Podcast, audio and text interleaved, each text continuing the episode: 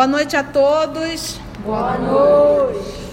Hoje, 10 de agosto de 2020, é com muita alegria que mais uma vez nós estamos reunidos para gravarmos e estudarmos a obra há dois mil anos. Nós estamos exatamente no capítulo 4, intitulado Na Galileia. Nós vamos envolver a nossa irmã Mita, que irá fazer a prece, e logo depois ela vai comentar o nosso último estudo. Senhor Jesus, queremos te agradecer a oportunidade de estarmos aqui reunidos no teu nome para estudarmos essa obra há dois mil anos, que tanto nos nos acalenta, tanto nos instrui, tanto nos mostra o caminho do bem. Ajuda-nos, Senhor, a compreendermos e olharmos para essas vidas que se repetem, que poderiam ser como as nossas vidas, para tirarmos os melhores ensinamentos, os melhores exemplos para te seguir, para andar no caminho do bem, para perseverar nele. Ajuda-nos, Senhor, pois tu sabes que somos fracos, débeis e ainda procrastinamos por demais. Ajuda-nos principalmente a ficarmos contigo, porque tu estás esperando conosco desde sempre. Que assim seja.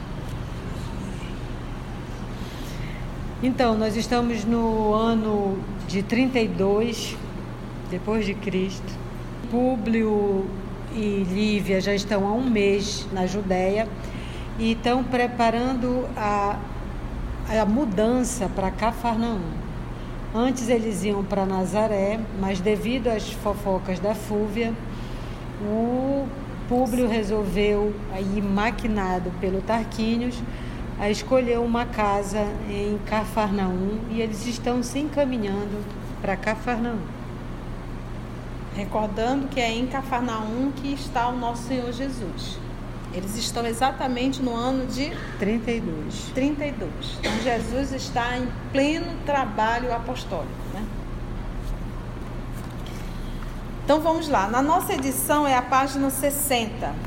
Teremos hoje fazendo a voz do nosso querido público, o nosso amigo rei Reinaldo, a voz do Supício, o Murilo. Teremos talvez ainda dá tempo da, da Lívia, será nossa amiga Lígia. E se der tempo, a Ana, nossa querida amiga Carla. Rogamos então que o nosso Senhor nos conduza, tá bom? Vamos lá? Uma vegetação maravilhosa e única, operando a emanação incessante do ar mais puro, temperava o calor da região onde o lago se localiza muito abaixo do nível do Mediterrâneo. Então eles já estão fazendo a viagem, a mudança para Cafarnaum. O nosso, essa família, a família Lentulus, estava na casa do tio do senador, ali então convivendo com a Fúvia, Fúvia esposa do tio, ao qual nós já sabemos é amante de Pilatos, e irmã de Cláudia, que é a esposa de Pilatos. Então, sair desse ambiente da convivência com Fúvia já é muito agradável, porque a presença dela é muito desagradável. Nós sabemos que conviver com uma pessoa desse nível, essa pessoa exala vibrações deletérias, que para quem tem uma certa sensibilidade não não se sente bem. Então eles já estão, graças a Deus, fazendo essa mudança e escolheram um ótimo lugar. Cafarnaum. Lembrando que já era a casa de um patrício, que o, o Supício é, direcionou, alugou e direcionou, porque era uma casa de um, de um cidadão romano também, de um patrício, então era uma mansão belíssima. Públio e sua mulher, Lívia, sentiram uma onda de vida nova que seus pulmões aspiravam a longos haustos. Entretanto, o mesmo não acontecia à pequenina Flávia, cujo estado geral piorava ao extremo, contra todas as previsões. Agravaram-se as feridas que lhe cobriam o corpo magrinho e a pobre criança, não conseguia mais arredar pé do leito, onde se conservava em profunda prostração. Acentuava-se desse modo a angústia paterna que, em vão, recorreu a todos os recursos para melhorar as condições da doentinha. Um mês havia transcorrido em Cafarnaum, onde mais em contato com o dialeto do povo, porque eles, não, eles em Cafarnaum falavam aramaico. Né? Lembra que a, a, a língua hebraica só era falado dentro das sinagogas, ok? No dia a dia, ou ali, eles falavam esse dialeto, que era o ara, aramaico. A língua comercial deles era latina. Era a língua latina. Né? Então, ali, os, os romanos falavam latim. A língua comercial era grega. Então, o mundo falava grego, lembra? E os romanos falavam latim. Então, o nosso senador falava latim. Então, ele não tinha o domínio sobre o aramaico. Mas a convivência ali, os 30 dias, ele já começava a se habituar com a fala, com o idioma. Um mês havia transcorrido em Cafarnaum, onde, mais em contato com os dialetos do povo, já não lhes era desconhecido a fama das obras e das pregações de Jesus. Vezes inúmeras, pensou Públio em dirigir-se ao taumaturgo. É, o taumaturgo é como se fosse o, o que faz milagre. Então, olha só, vezes inúmeras, o senador pensou em dirigir-se ao taumaturgo. Ele tinha vontade de ir lá com Jesus a fim de solicitar sua intervenção a favor da filhinha, atendendo a um apelo secreto do coração. Então, quem não me garante que isso também não era uma intuição? Os amigos espirituais falando ao coração daquele homem. Porque imagina se ele tivesse estreitado esse laço. Porque ele era um senador. Ele estava acima de Pilatos. Ele poderia ter mudado toda uma história, inclusive a dele. Entendeu? Ali os amigos espirituais a inspirar. Mesmo, mesmo estando numa situação, sabendo que existe uma possibilidade de curar a filha ele coloca em primeiro lugar o quê? Reconhecia no íntimo, porém, que semelhante atitude representava humilhação para a sua posição política e social. Aos olhos dos plebeus e dos vassalos do império, examinando as consequências que poderiam advir de tal procedimento. Então, ele tinha um, um, um, ouvia já várias histórias, sabia das curas realizadas. Jesus curou, levantou Lázaro do sepulcro, devolveu visão a cegos de nascença, levantou Talita do sepulcro, limpou feridas, devolveu, devolveu paralíticos. Então, isso corria. Ele ouvia, ele já estava familiarizado com o dialeto. Tinha a esperança de curar a filha, mas ele pensava em primeiro lugar na sua posição anjo da guarda cansou, né? Vezes inúmeras vai lá. Vai lá. Vai, vai lá. lá. E era do coração, ou seja, eu vou mexer com, que tu, com a tua intimidade. Eu vou mexer com a tua atitude de pai. No outro estudo dos anjos que ele tinha a intuição, mas quando ele logicou, ele perdeu, perdeu a força. Usar a lógica. A razão, racionalizou, né?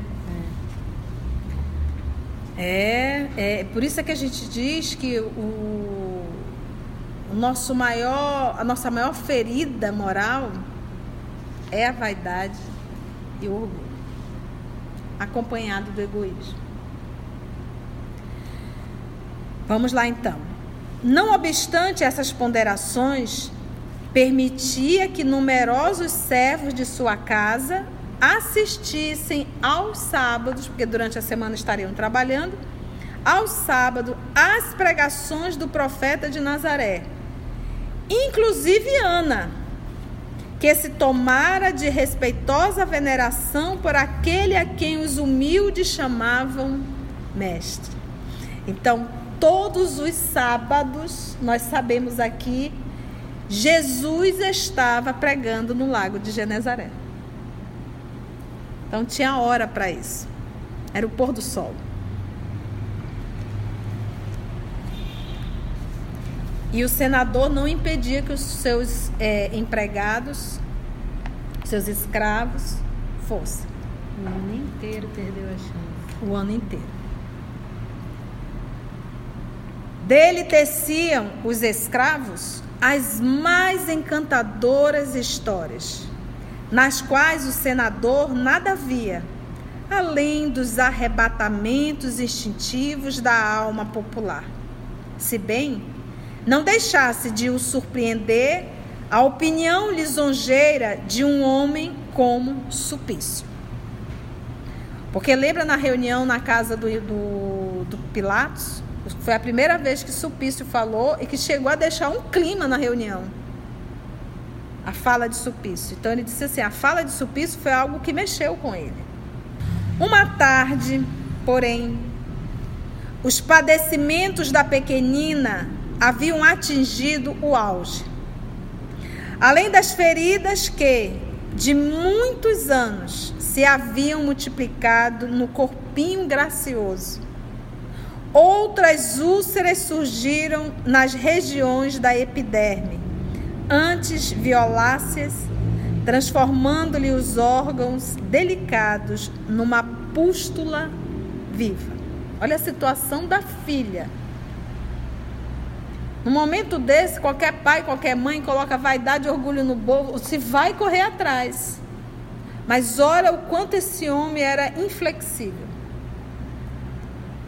duro, rígido com seus princípios e a valorização do seu cargo temporário. Públio e Lívia, intimamente consternados, aguardavam um fim próximo. Ela vai desencarnar a qualquer hora. Nesse dia, após o jantar muito simples, olha só, após o jantar muito simples, isso já resultado o quê? Da simplicidade de Lívia. Enquanto vem da casa do, do, do tio dele, e todas aquelas pompas, aquela, aquela quantidade de ali não, um jantar simples Supício demorou-se até mais tarde, a pretexto de confortar o senador com a sua presença. Lembra que Supício, vamos dizer assim, é o, é o, seria o responsável, na condição de um chefe da guarda, né, em atender todas as necessidades do senador.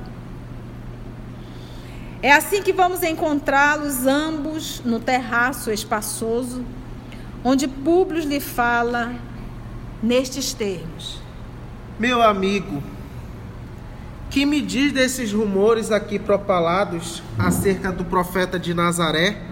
Habituado a não dar ouvidos à palavra ignorante do povo, gostaria de ouvir novamente as suas impressões sobre esse homem extraordinário.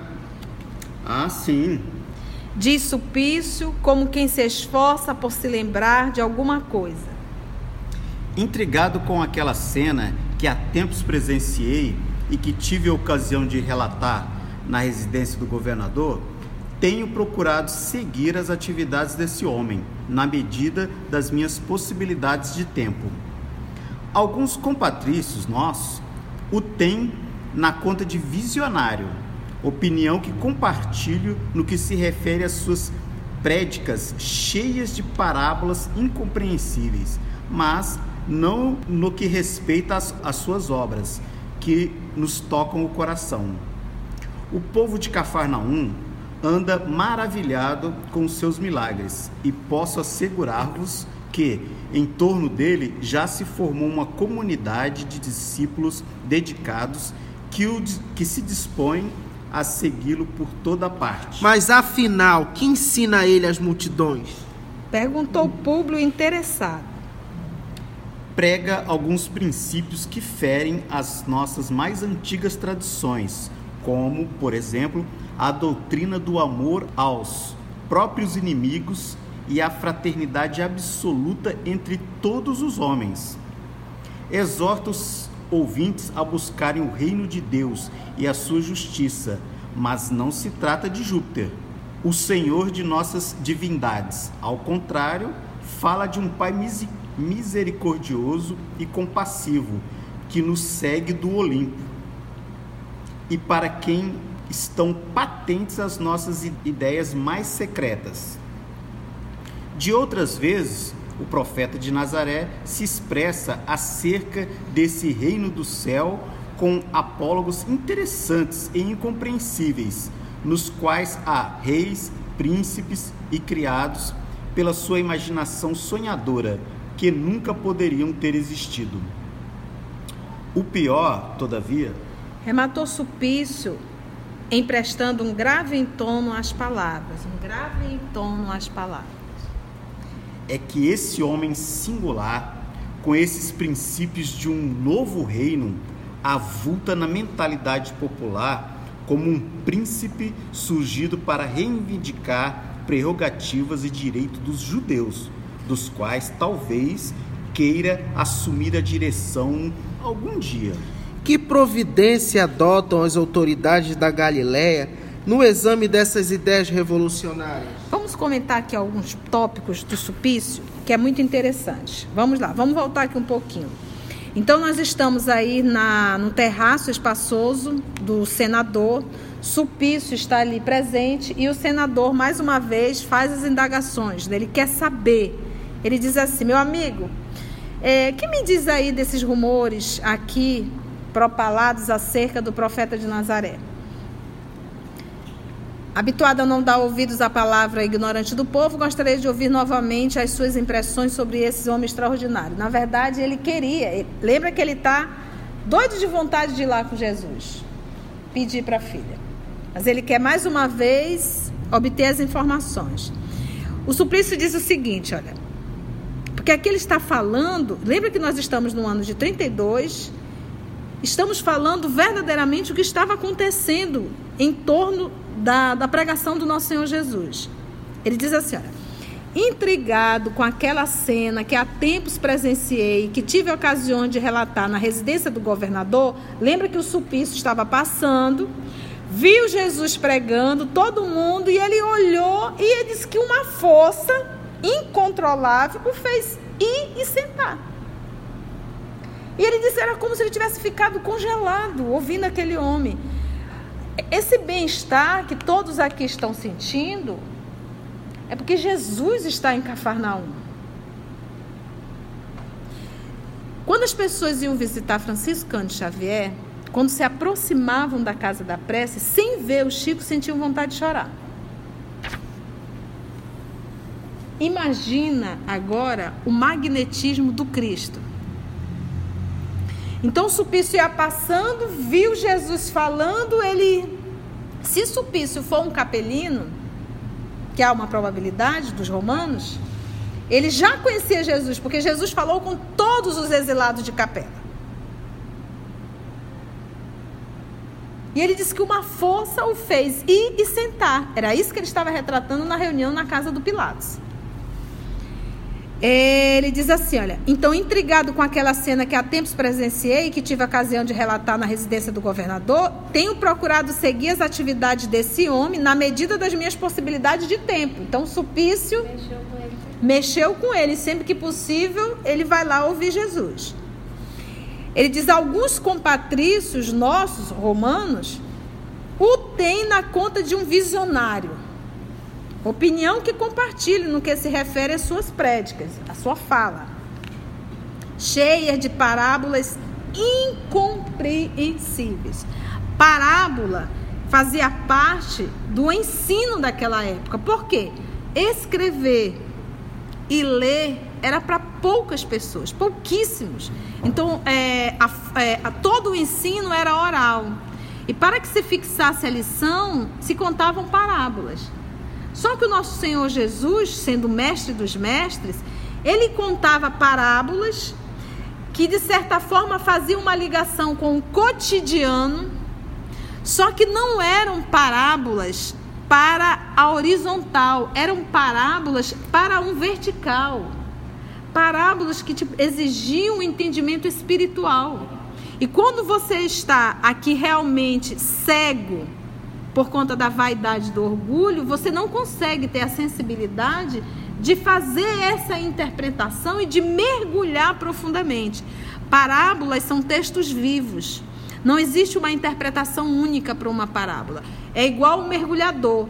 Quanto mais experiente, mais profundo ele consegue mergulhar. Então, quanto mais evolução moral, quanto mais espiritualidade, maior o meu poder de interpretação de uma parábola.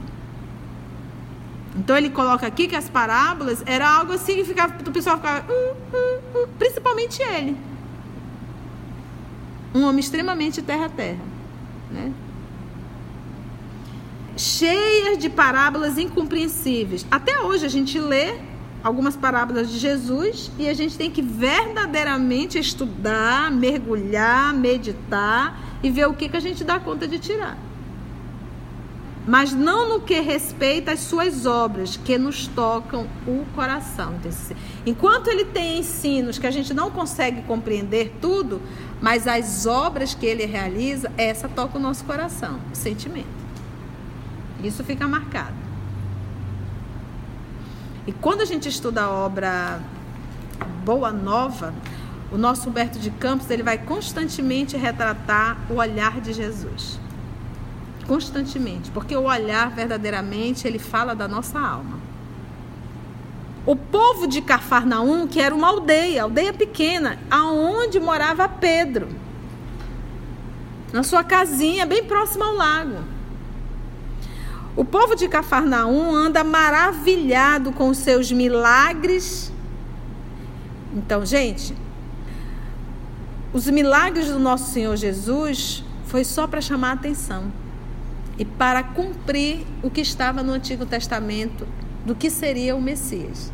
Então, no Antigo Testamento se falava desse Messias que iria devolver visão a cego, iria limpar feridas, iria levantar mortos. Então, era necessário para que o o identificasse, que ele fizesse todo o protocolo. E pasme, ele fez até entrar em Jerusalém sobre um burrinho. Mas assim, ainda assim não identificaram. Então Jesus não veio para curar corpo, porque corpo, gente, curar corpo é enxugar gelo. A melhor forma de curar a alma quase sempre é deixar o corpo adoecido, sofrendo as consequências das atitudes. No dia que nós entendermos que a enfermidade quase sempre já é o último recurso para a cura espiritual, a gente vai deixar de pedir. E vai sempre pedir assim: Senhor, qual é a lição que eu tenho que tirar disso aqui? O que, que eu tenho que aprender com isso? Põe o centro espírita com um pseudo médium que faz cura, você vai ver filas quilométricas. Põe um centro espírita que tem um estudo do evangelho, sobra cadeira dentro da sala.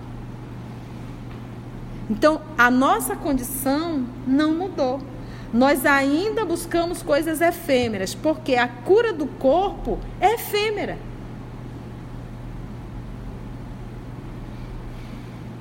A cura da alma é eterna. Então Jesus, então, tudo isso daqui, a, a, a, os milagres, isso aqui é material pedagógico. Isso aqui foi a forma de chamar a atenção de um povo. Mas Jesus não veio para isso. Tanto que quando ele curava, ele dizia: Vá, não tornes a pecar, para que não te ocorra algo pior. Então ele diz assim: Olha, o povo de Cafarnaum andava maravilhado com seus milagres, e posso assegurar-vos que, em torno dele, já se formou uma comunidade de discípulos, ou seja, de alunos dedicados, que se dispõem a segui-lo por toda parte. Para onde Jesus ia, aquela multidão ia junto. E aí o nosso senador disse: afinal, quem ensina a ele as multidões? O que, que ele ensina? prega alguns princípios que ferem as nossas mais antigas tradições, como, por exemplo, a doutrina do amor aos próprios inimigos. Tanto para os romanos quanto para os judeus, isso feria bastante. Isso fere ainda até hoje. Amar o inimigo. Amar o inimigo, hoje a gente pensa em amor, amor. A concepção na época é não revide. Porque para aquela época o inimigo era alguém morto. Eu vou te matar, eu vou acabar contigo. Eu vou te destruir. Então, amar o inimigo é não devolva a ofensa. Não faça mal. Então, isso era terrível. A gente. Alguém pisa no nosso calo, a gente já pisa de imediato. A gente continua sem amar o inimigo. Se a pessoa falar de um jeito torto, a gente já fica todo. Então não mudou. A gente só consegue fazer o bem para quem nos faz o aparente bem. A gente só consegue tratar bem a quem nos trata muito bem. Porque a nossa, a nossa, emoção, a nossa emoção ainda é uma massa de modelar na mão do outro. É como se nós fizéssemos aqui: toma minha massa, a emoção, faça dela o que você quiser. Eu ainda não tenho esse, essa maturidade emocional, esse domínio para permanecer em paz, mesmo com a perturbação do outro. Porque cada um dá, dá o que tem. Se a pessoa agressiva é chata, é antipática, não vai fazer outra coisa, vai ser agressiva, chata e antipática. E eu vou deixar me contaminar com a chatice do outro? Eu vou adquirir a patologia do outro como se fosse um vírus? Então ele prega uns princípios que ferem as nossas mais antigas tradições, como por exemplo a doutrina do amor aos próprios inimigos e a fraternidade absoluta entre todos os homens, ou seja, nesse momento ele tirou classe. Não existe classe social, é entre todos. Imagina, ó, entre todos. Quer dizer que eu não posso então ser mais rígido, mais firme e castigar um, funcionário, um empregado, um escravo meu?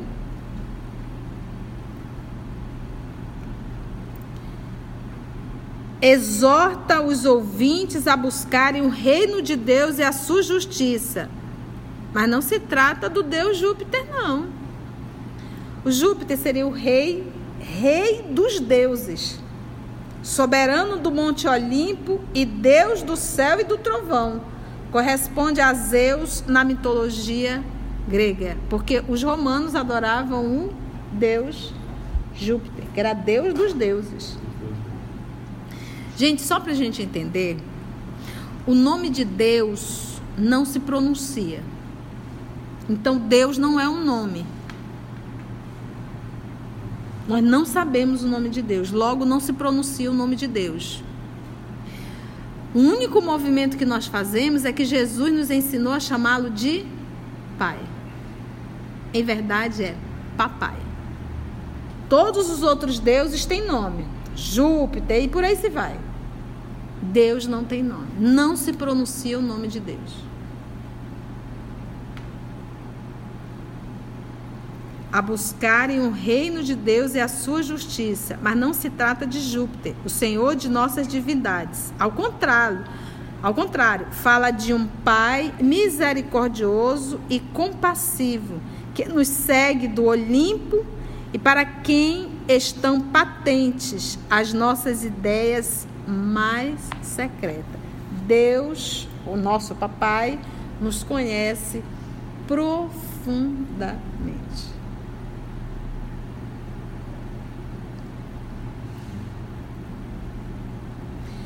De outras vezes, o profeta da cidade de Nazaré se expressa acerca desse reino do céu com apólogos interessantes e incompreensíveis nos quais há reis e príncipes criados pela sua imaginação sonhadora que nunca poderiam ter existido. Agora, ele falava numa linguagem que eles conseguiam compreender, mas Jesus está falando do reino que de Deus. E o reino de Deus está onde?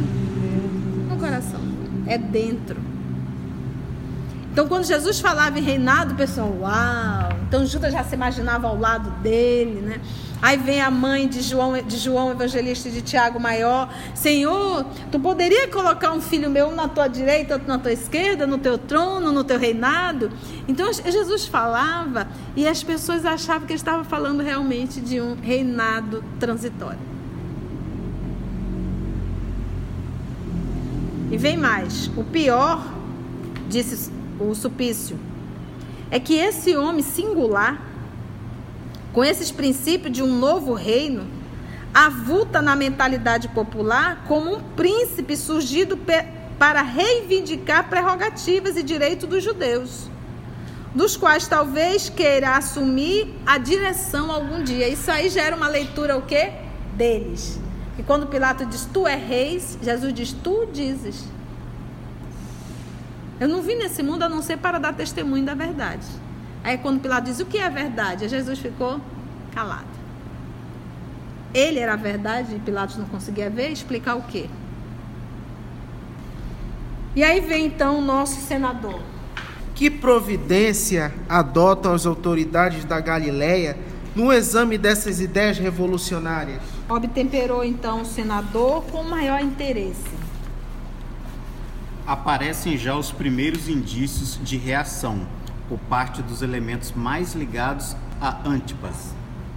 Há alguns dias, quando passei por Tiberíades, notei que se formavam algumas correntes de opinião no sentido de levar o assunto à consideração das mais altas autoridades.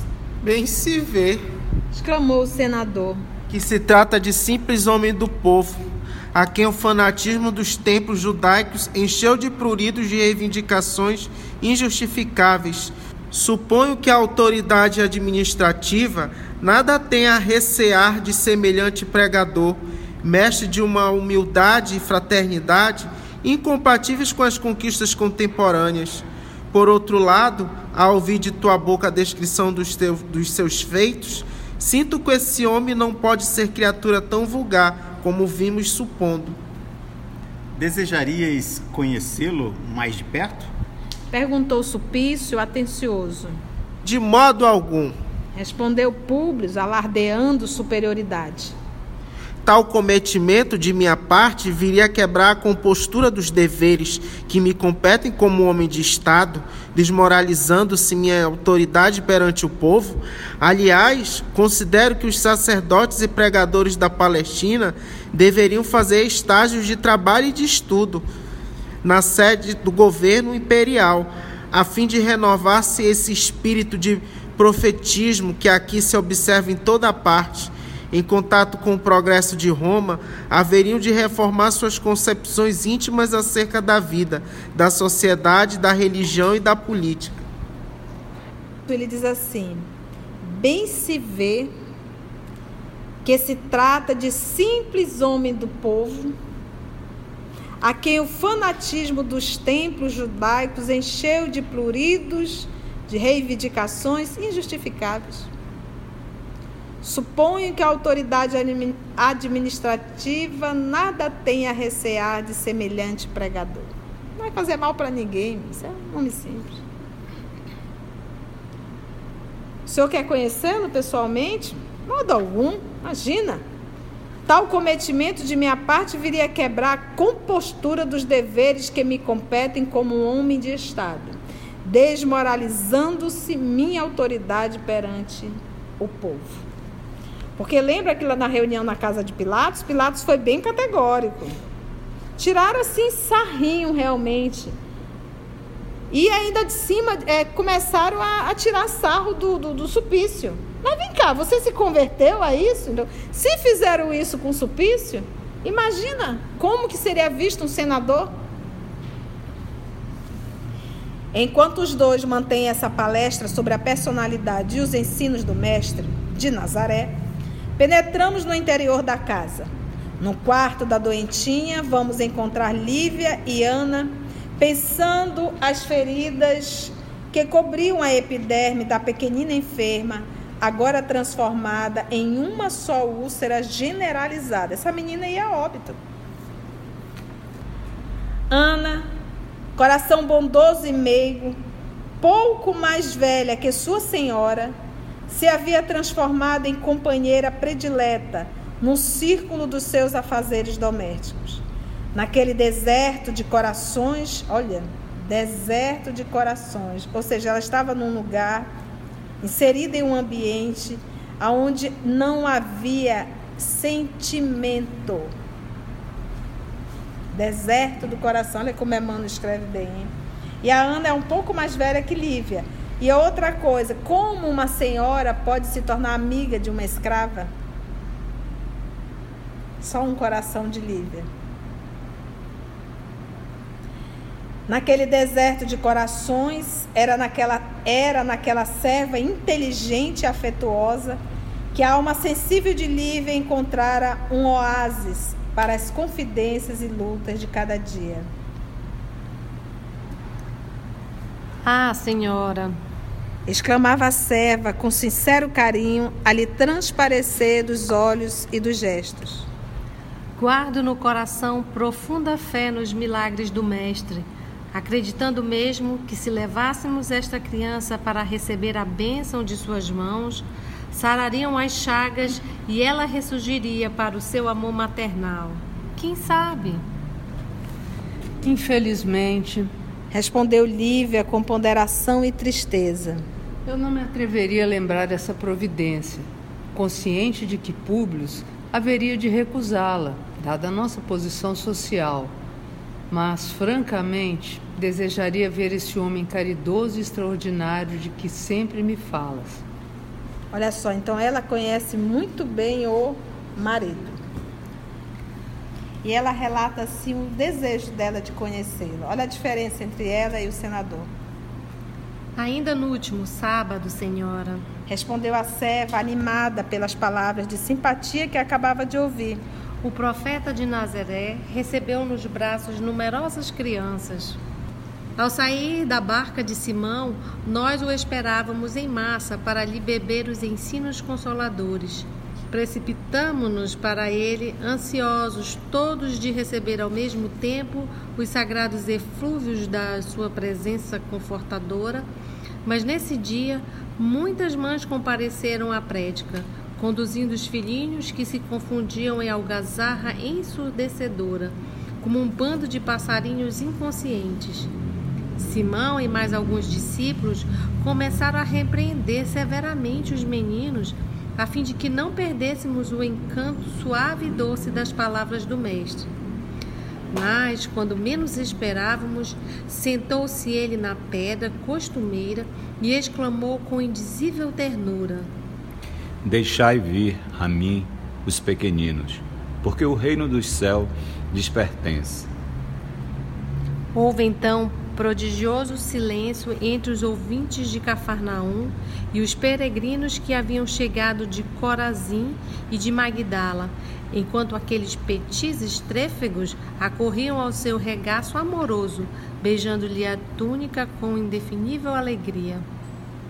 Muitas crianças eram enfermas que as mães conduziam às pregações do lago para que se curassem de mazelas antigas ou de doenças consideradas incuráveis. Gente, é coisa linda isso aqui, isso é detalhe. Eu me emociono tanto, olha.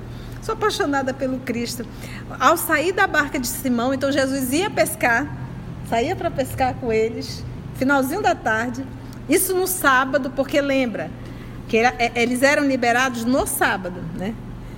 E nós o esperávamos em massa. Já tinha ali uma multidão em torno do lago, aguardando a vinda do nosso Senhor Jesus, para lhe beber os ensinos consoladores. Ou seja, porque tinha, o povo tinha sede e gente não mudou. Nós temos sede de evangelho. Nós temos sede de Jesus. Nós temos muita saudade de Jesus. Essa, essa, essa nossa angústia interna, esse nosso vazio, é saudade desse amor beber. Olha como Emmanuel coloca. Precipitamos-nos para ele, ou seja, ele chegou e o povo vai todo para cima. Quem que não quer estar próximo de Jesus? Precipitamos-nos para ele, ansiosos todos de receber ao mesmo tempo os sagrados eflúvios da sua presença confortadora. Todo mundo foi para cima e ele não ficou, ai, com tanta gente, faça aí um cordão de isolamento porque eu não quero. Não existe isso. Ele quer interagir. E todos queriam tocar nele. Mas nesse dia, muitas mães compareceram à fala, né?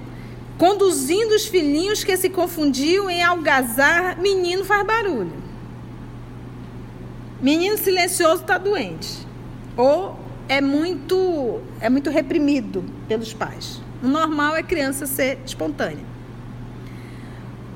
conduzindo os filhinhos que se confundiam algazarra ensurdecedora, como um bando de passarinho inconsciente. Aí vem Simão e mais alguns discípulos e começaram a repreender severamente os meninos. Então não foi coisa, oh meu filho, sente ali, não é. Saiu mesmo tocando os meninos de forma severa. A fim de que não perdêssemos o encanto suave da doce palavra de Jesus. Eu disse, menino, senta, senta que tu vai atrapalhar Jesus, Jesus vai falar, né? Tá a multidão aqui. Mas quando menos esperávamos, sentou-se ele na pedra costumeira. Jesus tinha o hábito de falar sentado. E as pessoas se assentavam também ali.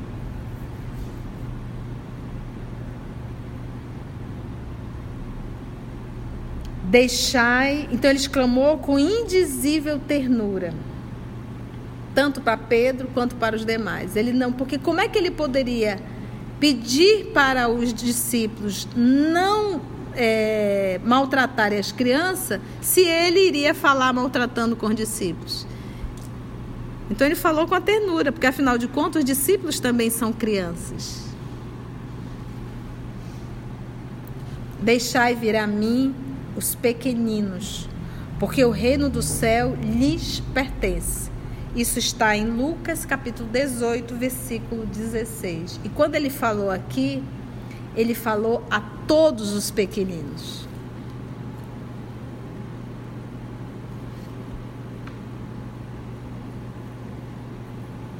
E aí houve um prodigioso silêncio entre os ouvintes de Cafarnaum e os peregrinos que haviam chegado. Então vinha gente da aldeia de Corazim, da aldeia de Magdala, daí Maria de Magdala, que foi uma das que foi convidada para ir assistir essa prédica.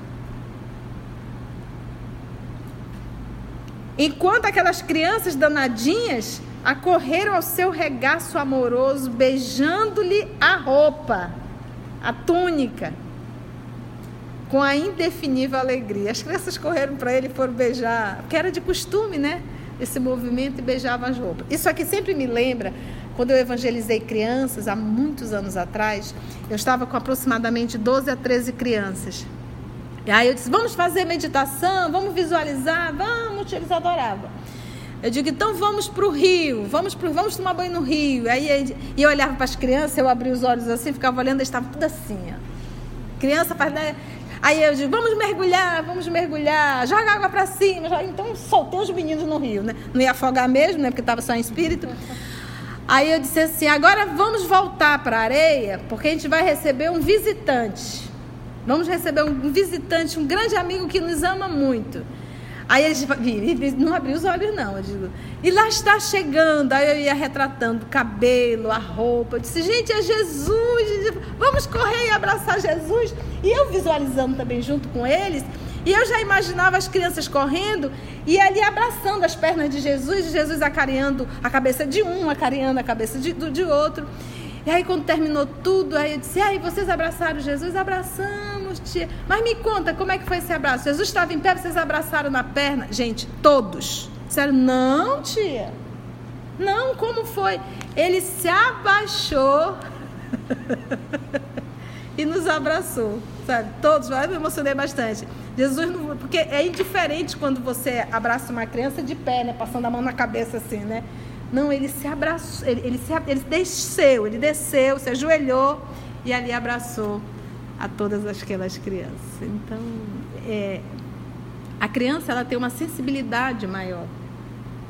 para entender, para sentir esse magnetismo que faz com que elas se sintam seguras, confiantes.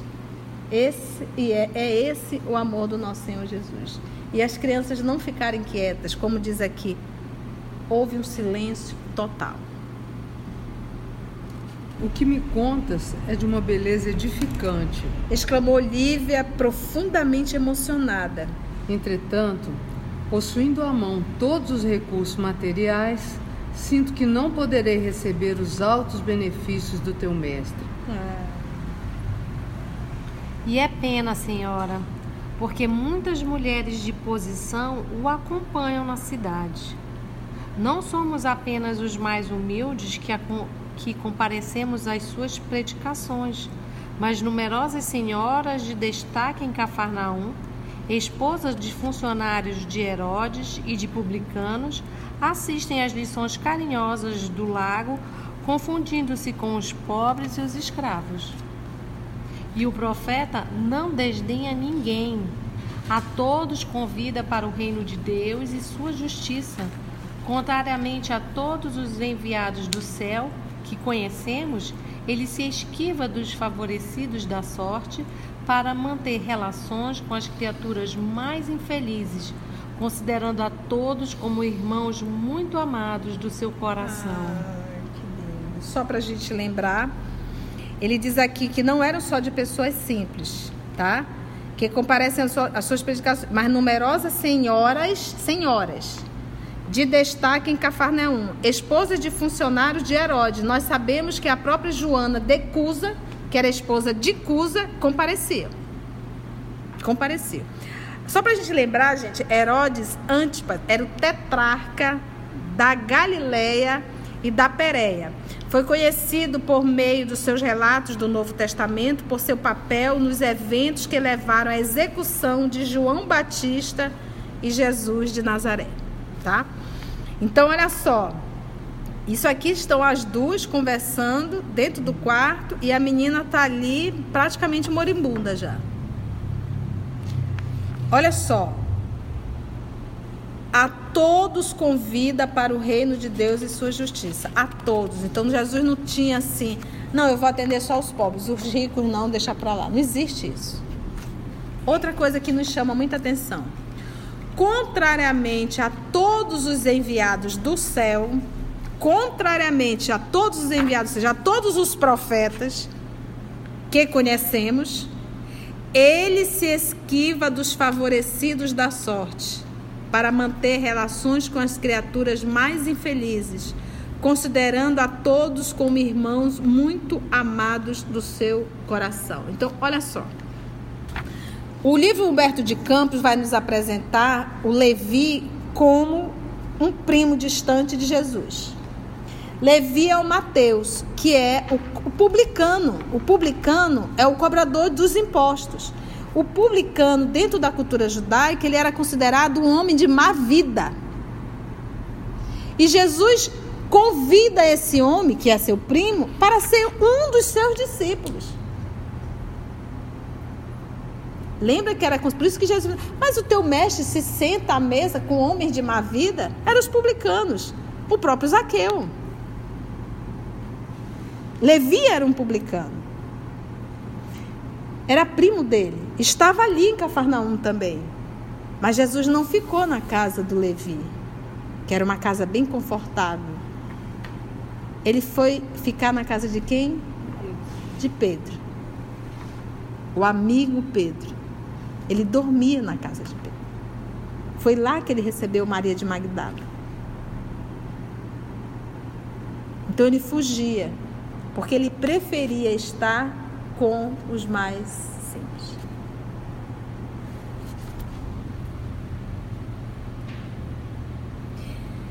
Lívia escutava a palavra da serva com atenção e embevecimento.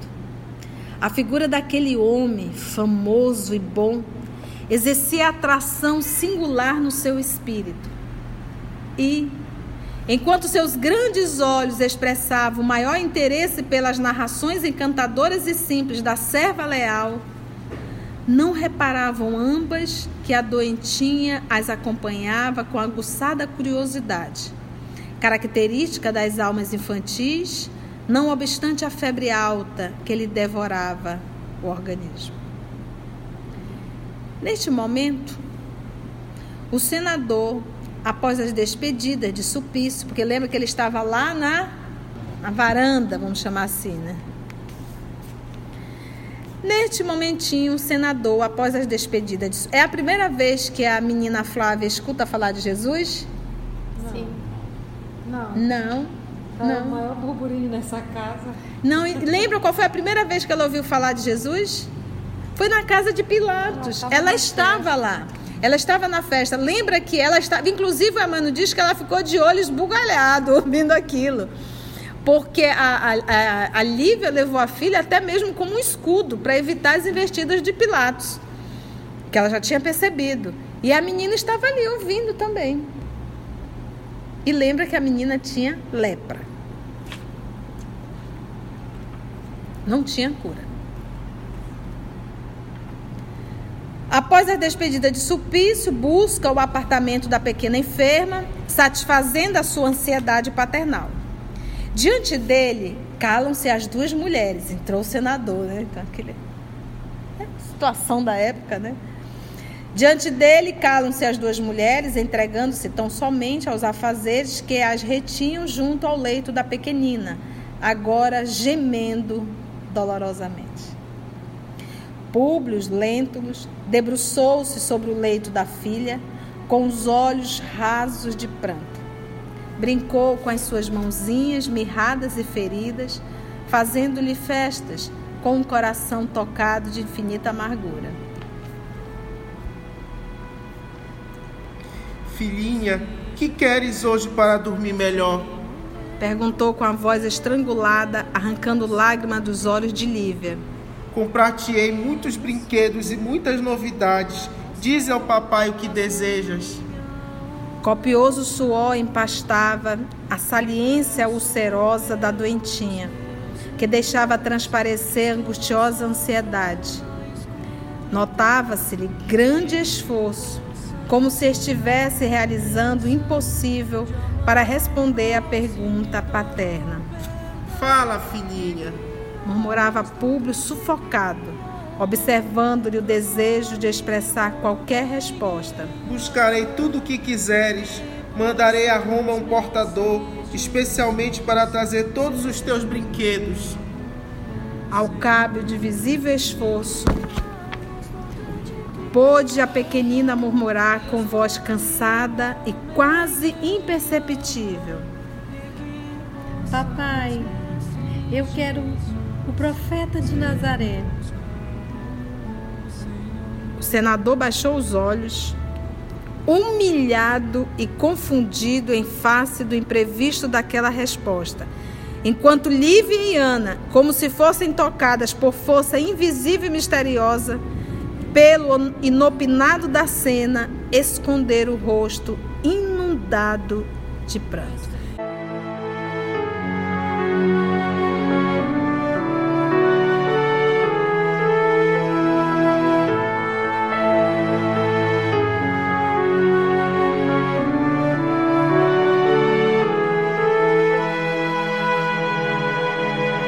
Mestre Jesus, neste momento elevo meu pensamento com palavras simples do coração. Faço a minha oração e peço pelos meus irmãos que estão a sofrer na escuridão e que possamos ter a compreensão de amar o próximo e dar o perdão. E que a luz do grande Criador transforme o homem em amor. E que possamos, Mestre Jesus, sermos como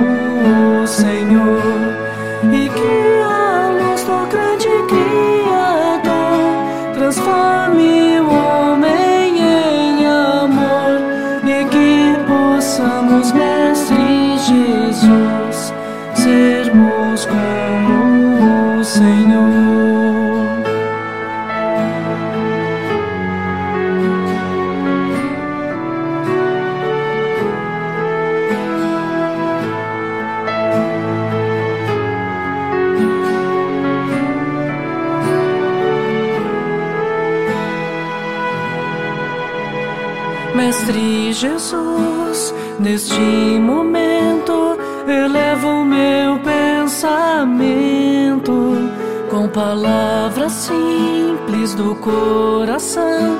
Faço a minha oração e peço pelos meus irmãos que estão a sofrer ou na escuridão e que possamos ter a compreensão de amar o próximo e dar o perdão e que a luz do grande Criador transforme o homem em amor e que possamos,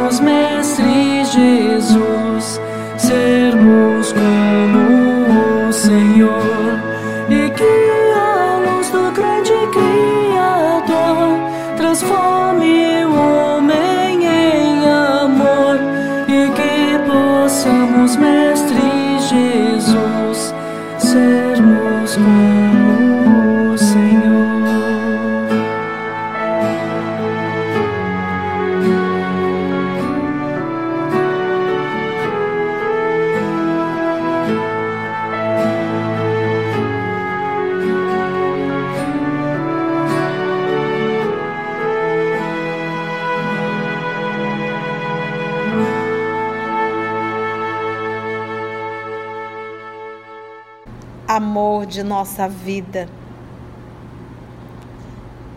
nosso amigo, nosso mestre,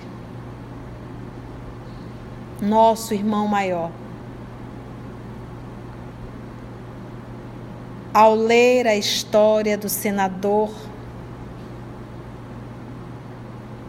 a dor de Lívia, a esperança de Flávia, a devoção de Ana. E a indiferença do senador, nos faz ver no senador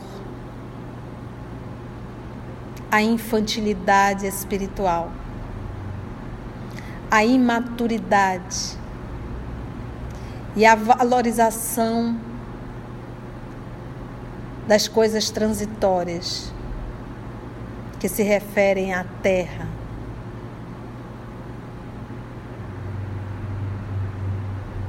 Mas nós, Senhor da vida, também ainda valorizamos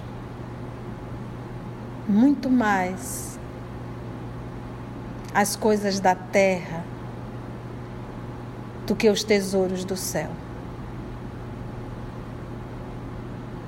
Ainda nos envergonhamos de te copiar, de te refletir, porque ainda valorizamos muito mais a nossa personalidade mesquinha e infantil.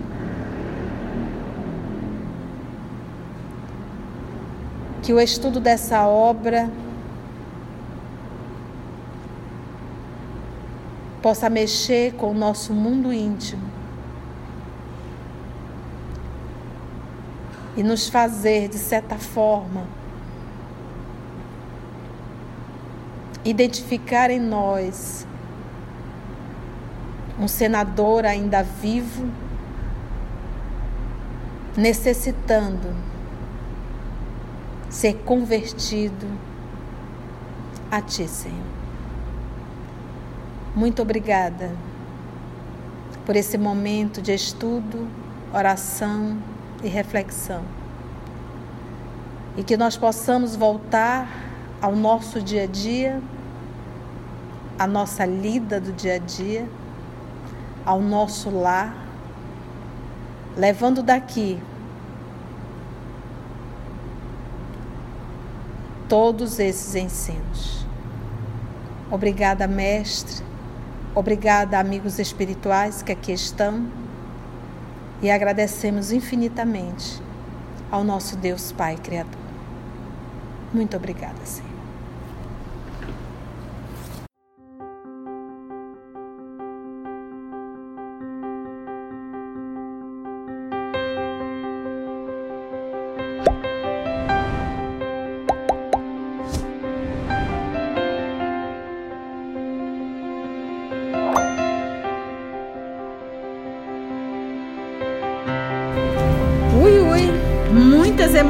Emoções. A próxima semana não vamos perder o capítulo O Messias de Nazaré.